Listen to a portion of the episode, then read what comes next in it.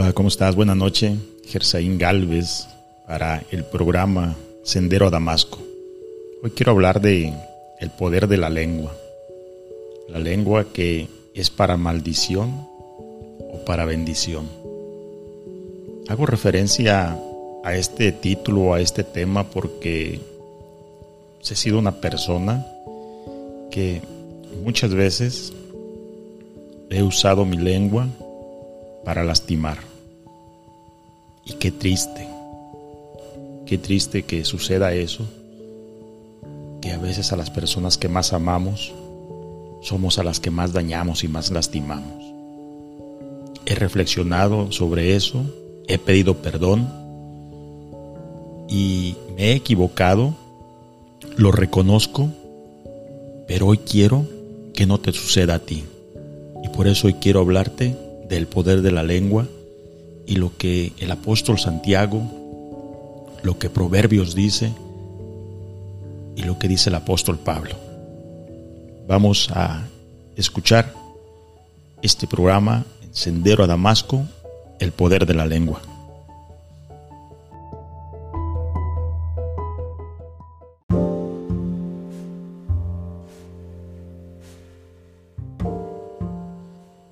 Biblia dice algo realmente importante acerca de la lengua y de las palabras de nuestra boca. La lengua tiene poder de vida y poder de muerte. El apóstol Santiago dice que si alguien nunca falla en lo que dice es una persona perfecta, capaz de controlar todo su cuerpo. La lengua es un pequeño miembro del cuerpo, pero causa tremendos problemas. Las relaciones suelen terminar por causa de cosas que se han dicho o no se han dicho. La gente pierde trabajos, causa conflictos, malentendidos y pasa vergüenza. Todo a causa de un pequeño órgano, la lengua. Ningún hombre puede domar la lengua. Por eso necesitamos la ayuda de Dios. El rey, David oró a Dios que pusiera un centinela o un guardia en la puerta de su boca. Y eso lo podemos ver en Salmos 141.3. También oró que las palabras de su boca y la meditación de su corazón pudieran ser aceptables a los ojos de Dios. David sabía que él no podía controlar su boca sin la ayuda de Dios. Y nosotros tampoco podemos.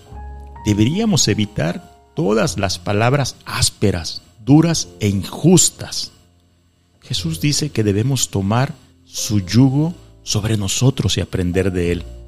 Su yugo que es amable, manso y humilde, no áspero, no duro, cortante ni apremiante. Una lengua amable es un árbol de vida, pero la lengua insidiosa deprime el espíritu. Hasta el tono de nuestra voz es importante porque revela la condición de nuestro corazón. Podemos decir las palabras que sanen o palabras que hieran.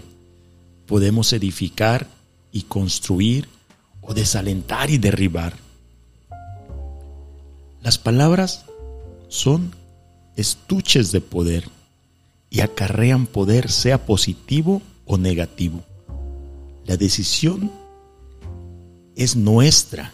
Las palabras son semillas que sembramos y con seguridad darán una cosecha en nuestra vida. Quienes consienten su lengua deben comer el fruto de sus palabras, sea para vida o para muerte. Una de las cosas que deberíamos esforzarnos por hacer es pensar antes de hablar. La Biblia dice que no debemos precipitarnos al hablar. Pero, ¿cuántas veces decimos algo y luego lo pensamos? Y luego reaccionamos, oh, yo no quería decir eso pero ya es demasiado tarde. Ya lastimamos, ya herimos, ya destruimos. Porque las palabras ya están haciendo su trabajo. Te recomiendo hacer un cuidadoso estudio de todos estos temas y de conectar mente, lengua y corazón. ¿Se puede cambiar? Por supuesto que se puede cambiar con una oración sincera pidiendo a Dios que nos ayude a domar la lengua. Pablo estaba consciente del impacto negativo de la lengua. Ninguna palabra obscena salga de vuestra boca, decía él. El sentido de la palabra sapros, que significa fruta podrida, fea, de mal olor.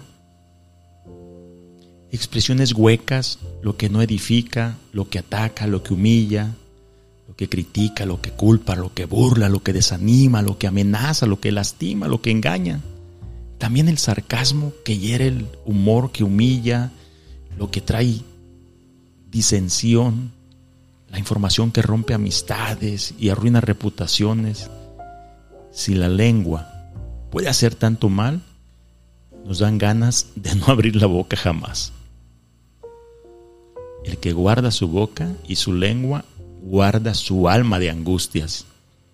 Nos acordamos de las veces que las palabras hirieron hirieron lo más profundo de nuestro ser, pero pocas veces recordamos las heridas profundas que nuestras palabras han ocasionado a los demás. Por eso el tema de hoy. Por eso yo no quiero que te equivoques. Yo no quiero que suceda o te suceda lo que me pasó a mí, lo que me ha sucedido, ¿no? De que muchas veces no he conectado cerebro, lengua, corazón y he lastimado. Te deseo que tengas una excelente noche, un gran día, una gran semana. Gersaín Galvez, Sendero a Damasco, Colima Capital. Bendiciones para ti, para tu familia y conectemos mente, lengua, corazón. Pídele al Señor, Él siempre te escucha. Bendiciones.